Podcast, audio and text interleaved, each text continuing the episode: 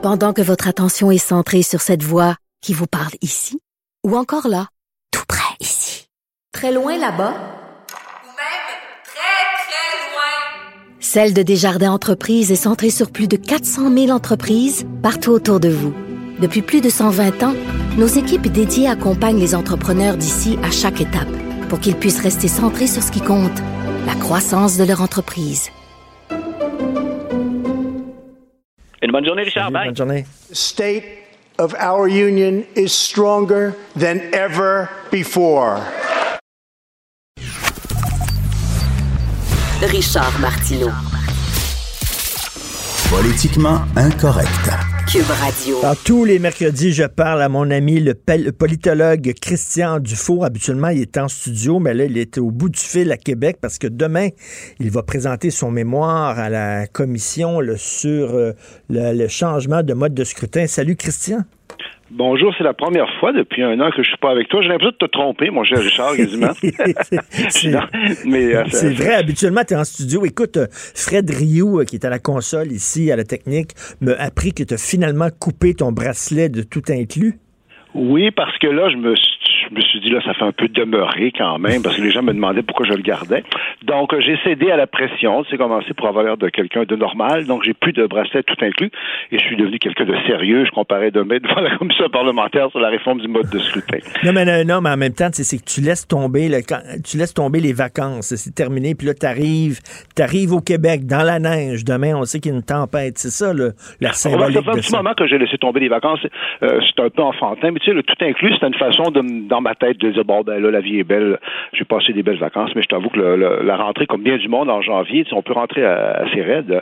À Québec, on me dit qu'il va y avoir une tempête, c'est ça, demain. Ben oui, ben oui. Écoute, euh, on va parler tantôt de mode de scrutin, mais avant, avant, le, je, je veux te parler avec toi de, de Bombardier. Euh, c'est beau avoir de l'ambition, Christian. C'est correct d'avoir de l'ambition. On en a eu quand on a construit des gros barrages dans le nord du Québec. On était ambitieux, mais croire qu'on pouvait être des gros joueurs dans le domaine de l'aéronautique, hey, je m'excuse, mais là, c'était vraiment voir trop gros, là. En tout cas, moi, je suis pas un spécialiste là-dedans, mais on juge l'arbre à ses fruits. Puis là, ben là, la ballonne s'est dessoufflée. Je trouve ça très triste, en fait, parce que c'est un beau gâchis, puis ça nous coûte très cher, tout ça. Puis aussi, ça atteint un peu notre fierté, hein, notre ego national. Puis euh, ce qui est un peu paradoxal, c'est que tout ça arrive au moment où notre premier ministre, François Legault, c'est quand même une incarnation des Québécois jusqu'à un certain point. hein. C'est quand même lui qui avait euh, démarré Air Transat, qui, a- qui a été un, un succès, euh, faut-il le dire, même si évidemment Là, ça a été euh, vendu. Donc, c'est Bombardier, c'est énorme, c'est notre modernité, l'aéronautique. Euh, Moi, je suis pas sûr que c'est parce qu'on avait trop d'ambition. Moi, ce que je me dis, c'est qu'on l'a on l'a raté. On n'a pas été assez bon. Moi, je je- j'ai rien contre l'ambition, mais il faut que tu livres euh, la marchandise. C'est tout Québécois au sens large qui m'inquiète un peu, euh, puis avec un premier ministre pourtant qui, qui est bien euh, placé pour gérer ça, tu comprends-tu, parce qu'il vient de ce milieu-là. J'ai pas plus de solutions que ça, là, mais c'est un problème collectif euh, qu'on a, parce qu'on les aide beaucoup, ces compagnies-là, hein? Ben, beaucoup, on les là. aide, on les supporte, puis Ben- j'ai- lu ta, ta- une de tes chroniques qui me semble, euh, et juste sur tous les tableaux, hein. Je veux dire, quand c'est au Québec, là, ce sont des assistés euh, Ben oui. sociaux euh, corporatifs, mais ça ne les empêche pas de jouer le jeu du capitalisme mondial, là, puis de, de, de localiser- délocaliser un, tas de choses. Donc, beau gâchis, grande tristesse, mais je peux pas aller plus loin parce que je laisse aux, aux spécialistes euh, de l'économie. Non, mais tu sais, Boeing puis Airbus, c'est des, géants. Là, Tu sais, c'est comme là, c'est comme si je disais là, tantôt, j'utilisais cet exemple-là. Euh, T'es bon, mettons, quand tu joues aux cartes avec tes amis, là, tu joues au paquet voleur, t'es bon, puis tu décides de- d'aller jouer au blackjack dans une avec des gros players. À un moment donné, on n'a pas, on a- on- on- on- on n'avait pas les reins suffisamment solides. pour- Moi, tu me déprimes quand tu dis ça un peu. T'as Ben peut-être oui. raison. Là. Euh, remarque, mais remarque, remarque Boeing, là, ils ont pas mal de problèmes aussi hein, avec leur avion là, détraqué là, qui est tombé. Là, Mm. Puis que je pense qu'il y en a euh, 200 là, qui sont immobilisés. Écoute, c'est clair que ce sont des ligues majeures. Euh, on s'entend là-dessus. Je te suis. Airbus, peut-être peut-être que c'était trop gros euh, euh, pour nous. Tu as peut-être raison. Écoute, puis là, là, on a vu Investissement Québec, le Fitzgibbon, qui a dit euh, on veut s'en aller dans les, dans les placements risqués.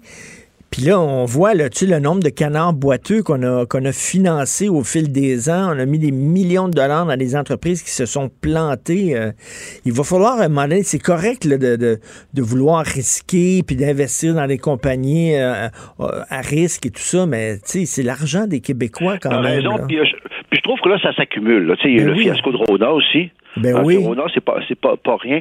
Donc, sais à quel point au Québec, des fois, on a des commissions d'enquête et des rapports sur de choses pas importantes. Peut-être que ce serait bon là que le gouvernement là, se penche là-dessus spécifiquement en disant ben là, on a euh, un capital collectif qui s'appelle Québec Inc. On en était fiers, mais là, il commence à avoir pas mal de ratés. Il y a des choses qu'on fait mal? Euh, jusqu'à quel point faut-il continuer à les aider? Euh, moi, j'en verrais là, une petite commission d'enquête. Tu comprends-tu, là, vraiment un groupe pas bidon, là, pas technocratique, là, vraiment focalisé sur l'action. Normalement, je le, répète, je le rappelle, François Legault, il est bien placé pour ça. Il vient de ce milieu-là. Mmh. Euh, il faudrait pas qu'il y ait juste le réflexe de dire il faut les aider, il faut les aider. Bombardier, puis surtout qu'au euh, Bellemare, là, le PDG de, de, de, Bombardier, là, euh, franchement, qu'est-ce qu'il fait là? là? Là, Ben oui. T'es incompétent. Moi, Ben j'ai oui. rien contre les gens qui font de l'argent, qui ont des. S'ils performent. Mais quand t'es pas bon, je me dis, faut qu'il y ait une sanction. On dirait qu'il n'y a plus de sanction dans ce milieu-là. Il n'y a, plus de sanctions au Québec, nulle part, là, de toute façon. là. Euh, écoute, euh, le cégep de Gaspé, qui a ouvert un campus anglophone unilingue à Montréal, en même temps, quelle bonne idée. Là. Il y avait besoin d'argent. Écoute, quand même, là, en cinq ans, ils ont fait un million de dollars de profit. Ils sont quand même, ils sont quand même wise. Ah, c'est de l'entrepreneurship. hein. Vive Mais la mondialisation. Mon gars, on pensait qu'à Gaspé, il était quand même l'arrière-pays, puis que c'était creux, et tu vois que ça. Ben, c'est-à-dire, c'est quand même un peu bizarre. hein. Moi, j'ai lu ça là, euh, pour me faire une tête, parce que mais c'est un peu fascinant de penser qu'un cégep de Gaspé, c'est comme le campus de l'Université de Sherbrooke à Longueuil. tu sais. Oui, moi, ça me ben fascine oui. un peu ces affaires-là, parce qu'on on est ancien, on est habitué à associer l'Université de Sherbrooke à Sherbrooke. On se dit, coudonc, ils sont à Sherbrooke. Mais là, on nous apprend qu'ils sont à Longueuil, puis même, ils ont exigé que la station de métro même s'appelle euh, euh, comme ça. Bon, puis pour euh, euh, la Gaspésie aussi, c'est ça. Donc, euh, euh, je suis un peu ambivalent. Je dirais spontanément, je, trouve ça aberrant. Quand tu regardes les détails, bon, euh, ça peut se défendre, mais euh, t'as pas trouvé que c'était bizarre, cette affaire-là? Ben oui. fait- Mais non, mais ce qui est bizarre, c'est que ça, ça existe depuis 2015, puis on vient de l'apprendre grâce à l'autre journal, que même le ministère de l'Éducation ne le savait même pas. Ouais, c'est ça. Oui. C'est ça, c'est- c'est que c'est c'est bon l'entrepreneurship, mais en fait, euh, ça pose la question. Bon, un cégep, c'est un cégep. Le cégep a une mission, c'est une institution. Hein, c'est pas une compagnie privée qui veut faire de l'argent. Bon, est-ce qu'ils sont allés trop loin ou pas? En tout cas, je que le ministre s'y intéresse. Aussi, c'est quand même la question aussi que ce sont des c'est anglophones. C'est Ben oui. tout se passe en anglais. Bon, on nous dit que c'est pas des gens qui euh, vont s'installer euh, euh, au Québec après. Mais euh, c'est encore drôle. Je sais pas ce qu'on comprend. Ils viennent étudier au Québec, puis au fond, on forme des gens en anglais, dont une partie vont s'installer au Québec. C'est- très différent. Hein? On nous dit qu'il y a beaucoup de cégeps dans les régions qui ont beaucoup d'étudiants étrangers. C'est important, ces étudiants étrangers-là, pour eux. Bien sûr, ils se francisent. Si jamais tu étudies à Chicoutimi ou à Mais- Jonquière ou à Gaspé, tu te francises. Mais quand tu es à Montréal, puis En tout cas, c'est ça aussi, Mais au, la, point de vue, au, point, au point de vue de l'entrepreneurship, quand même, ils ont pris une institution qui est une institution publique, puis en ont fait une business. Littéralement, là, ils sont allés chercher des étudiants chinois et indiens, et en cinq ans, ils ont réussi à faire un million de dollars de profit. Chapeau là-dessus. C'est vrai que c'est chapeau. Vrai. Moi, c'est pour ça que je suis ambivalent, Richard. Quelque part, c'est chapeau. C'est incontestable, là. Tu comprends-tu? C'est des gens qui étaient en Gaspésie, puis qui ont été dynamiques, puis bon, ils ont respecté les règles à part de Ben ça. oui. Ils sont allés faire de l'argent. Mais t'avoueras que ça nous fait nous poser certaines questions. Ben oui. Comprends-tu? Je veux pas les, les je voudrais pas les condamner, les castrer, les limiter tout de suite, mais euh, c'est temps qu'on s'en rende compte que ça existe, ce genre d'affaires-là, parce que ça peut faire des petits aussi.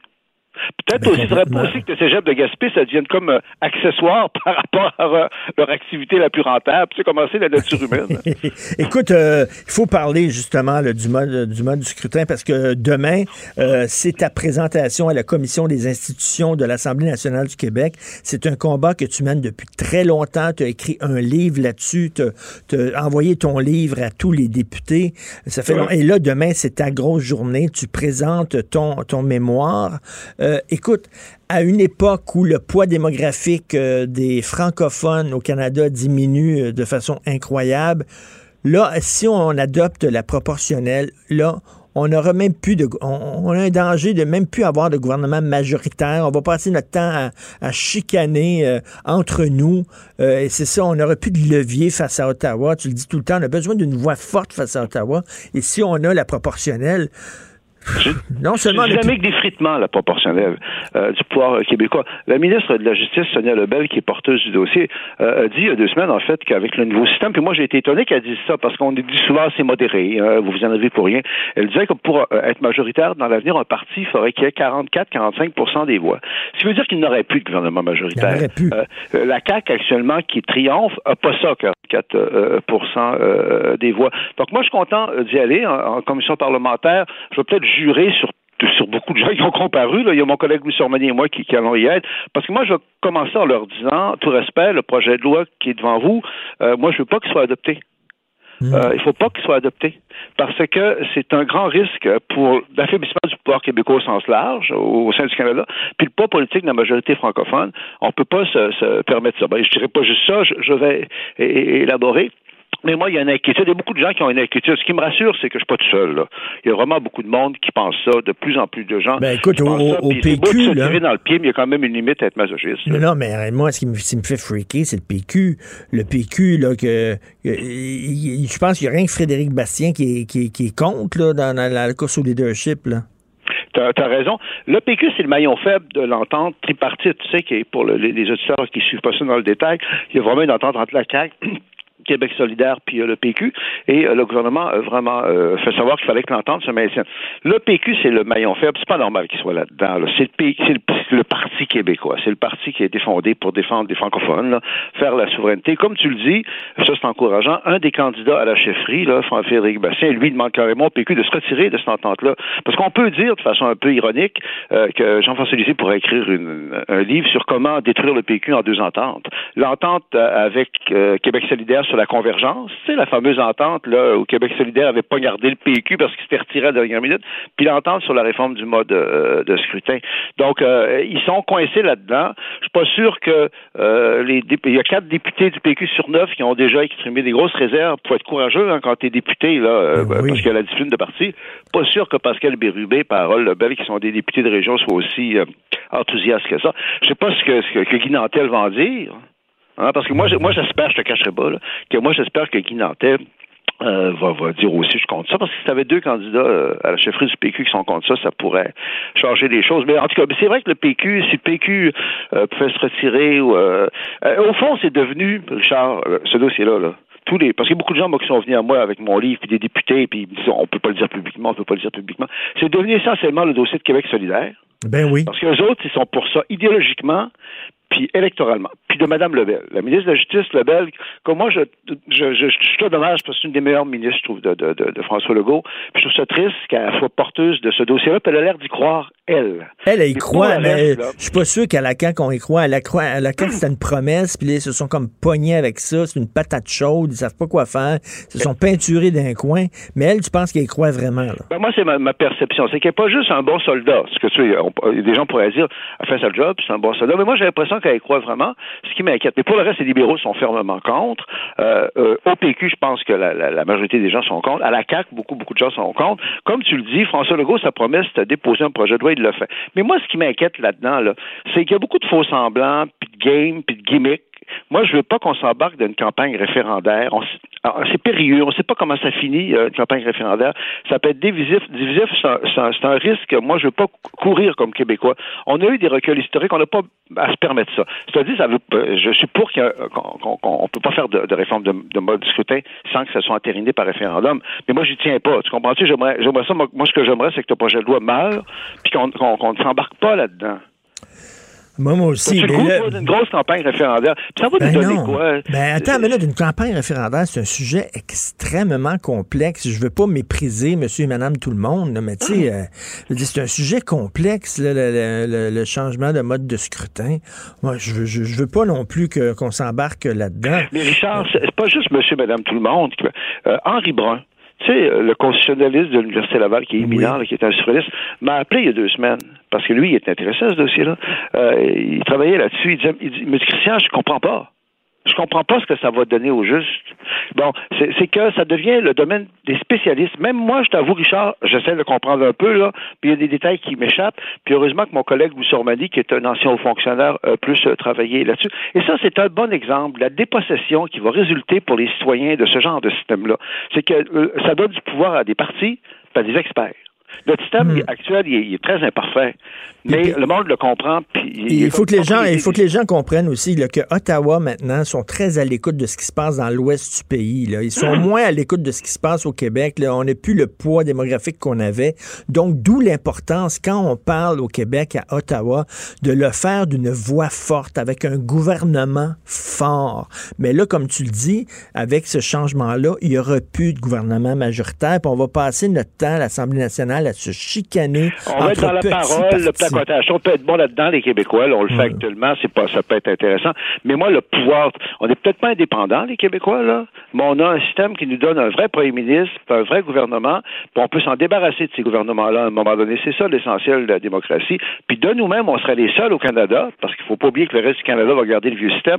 On serait les seuls à Cana- au Canada à faire ça. Puis, ah, moi, moi, c'est- un plaidoyer. On a perdu deux référendums. On n'est pas, il faut être réaliste, là, tu sais. Puis en plus de ça, c'est que, euh, moi, je trouve que la proportionnelle, il y a un tas d'effets pervers qu'on ne réalise pas. Ça donne des gouvernements faibles, mais avec la même gang qui s'incruste. C'est ça, la proportionnelle. C'est- bien beau en théorie, sur papier, qui peut être contre la vertu, Richard, hein? La virginité, le- la- la- l'appétit. mais quand tu grattes un peu, là, tu réalises que, que, que, que, ça marche pas. Et la- donc, demain, euh, demain c'est ta présentation au Québec. Euh, bonne chance. Écoute, en terminant, tout le monde a peur du coronavirus. Or, dans le devoir, on apprend que chaque année, au Québec, il y a 300 personnes qui meurent de la grippe ordinaire, la grippe saisonnière. Donc, c'est bien plus épeurant, ça, que le coronavirus. C'est ça, le coronavirus, moi je suis un peu ambivalent parce qu'on est dans la nouvelle, euh, dans le nouveau monde, là, des fake news puis des réseaux sociaux. Bon, on a l'impression qu'il y a un élément de psychose euh, exagéré. Il y a un élément euh, réel, euh, objectif, mais comment faire la part des choses? Et moi, je, je veux terminer sur une, euh, une pointe d'humour. C'est que tu sais, le fameux hôpital là, en Chine qu'ils ont construit En là, 10 jours. en quatre jours. Attends qu'ils nous disent qu'il y a 400 euh, ouvriers qui sont morts d'épuisement dans la construction. oui. On va voir qu'il y a des mauvais côtés à la Chine. Non, mais plus sérieusement, on découvre, on découvre à quel point la Chine, c'est un système, les gens marchent au cordeau, hein. Ah Hey, oui. dit construire un hôpital en quatre jours, je suis pas sûr qu'on ferait ça au Québec. Ben non, pas en tout, mais regarde, eff- effectivement, il faudrait voir les conditions dans lesquelles ils ont, ils ont construit ça quand même. Effectivement, on veut pas on veut pas des conditions comme ça pour nos pas- travailleurs. Exactement. Mais tu trouves pas, Richard, que par rapport à ce méga phénomène-là, à quel point on n'est pas très informé euh, rigoureusement? Moi, je ne sais pas trop quoi penser du coronavirus. Tu as raison. Il y a des éléments qui te font sentir que c'est pas si dangereux que ça. Puis il y a d'autres ben, en, éléments qu'on ah, là, en même temps, j'ai pas confiance en la Chine. Non? J'ai pas confiance en la Chine. Regarde euh, comment les, les Russes nous ont menti euh, lors de Tchernobyl. Hein, C'était épouvantable ce qui se passait. Puis ils disaient non, non, non, tout est sous contrôle. Fait que j'ai peur que les Chinois me disent la même affaire. Merci. cas, les Chinois ont réagi beaucoup, en tout cas. Quand Oui. on voit qu'il n'y a plus de monde dans les rues, euh, tout ça. Hey, à Pékin, c'est c'est vraiment étrange, les, les images. C'est une ville déserte. C'est à quelle heure tu passes demain à la commission? À 3 heures, à 3 heures. À 3 heures. Est-ce qu'on Là, peut... là, là, là, l'heure où le Christ est mort. Je sais pas si c'est un rapport. là. J'espère que non, j'espère que ça n'a pas de rapport. Euh, Bonne chance. J'espère que ta présentation va avoir de l'impact. Merci, Merci, c'est Christian. très gentil. Bye. Merci, salut. Jonathan, salut. Bonjour. Bonjour. Et toi, tu étais furie que les syndicats n'aient pas accepté l'invitation de M. Dubé du Conseil du Trésor. Oh, je tenais d'eux autres. il, y a, il y a un lecteur de journal qui m'a écrit un courriel tantôt, puis euh, il disait le problème, c'est que euh, ils, ont, ils ont pas d'obligation de performance, puis euh, on a l'impression qu'ils représentent pas vraiment les gens qui payent des cotisations. Et là, l'auditeur disait, ce serait peut-être temps un jour qu'on questionne la pertinence de la formule RAND.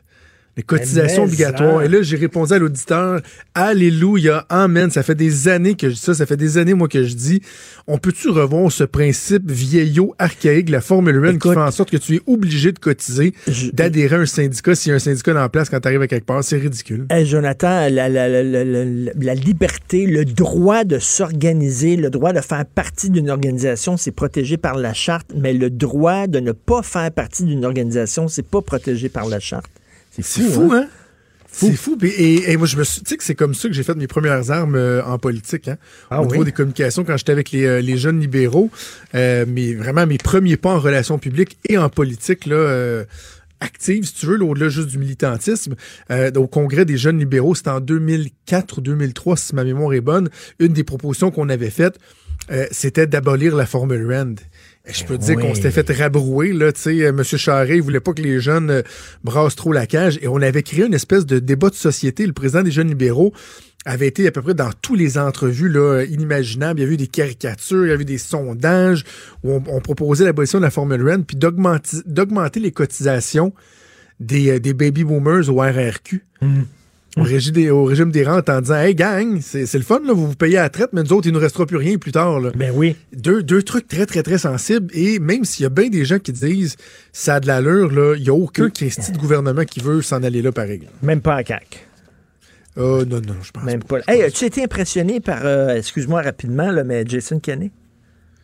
Oui, ben oui. Ah, mais en même temps, je suis pas surpris. Là. C'est un homme. euh, c'est un, excellent politique. Je le disais Wow. hier euh, dans l'émission, parce qu'en ouverture euh, d'émission, euh, en même temps, il était à Mario Dumont. Puis on était faire un petit tour en direct. On a été scéné un peu, Ah, voir ce qu'il avait à dire. Puis je l'écoutais parler, probablement avec un, français très acceptable. Ben oui, tout à fait. pas parfait, mais très, très, très acceptable. Je me disais, moi, j'aurais donc aimé ça de l'avoir Et- dans la course à la chefferie. Et mon Il fait du sens, comme ils disent. Tout à fait. Tu vas nous parler de quoi, cher Jonathan? Euh, Michel Girard, je te l'emprunte. euh, je te l'emprunte aujourd'hui. Il n'était pas avec toi, mais on va parler de Bombardier avec Michel Ben oui. Euh, le titre de sa chronique, c'est Gâchis en vue. Est-ce que, euh, j'ai envie de lui demander, est-ce que ça aurait pas pu être aussi gâchis prévisible? Oui. Sais, est-ce qu'on l'a pas vu venir qu'éventuellement Bombardier était pour aller dans le mur? Donc, on parlait ça avec Michel Girard vers 10h15.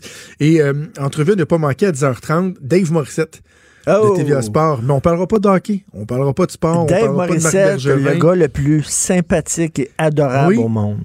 Exactement. Et c'est pour ça que je trouve que le fait qu'il soit un des porte-parole de la semaine euh, de prévention du suicide, ça rend le message encore plus percutant parce qu'on est habitué de voir Dave Morissette toujours souriant, de bonne humeur, positif, puis de l'entendre dire dans un message publicitaire Hey, euh, posez-la la question, veux-tu te suicider?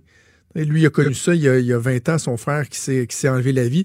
Donc, euh, Dave Morissette va venir nous parler dans le cadre de la semaine de prévention du suicide. Wow, cette semaine que ça va se être passe. bon. On t'écoute euh, avec Maude. Merci ici à Hugo Veilleux à la recherche, Fred Rio à la console. On se reparle demain à 8 h. Passez une excellente journée politiquement incorrecte.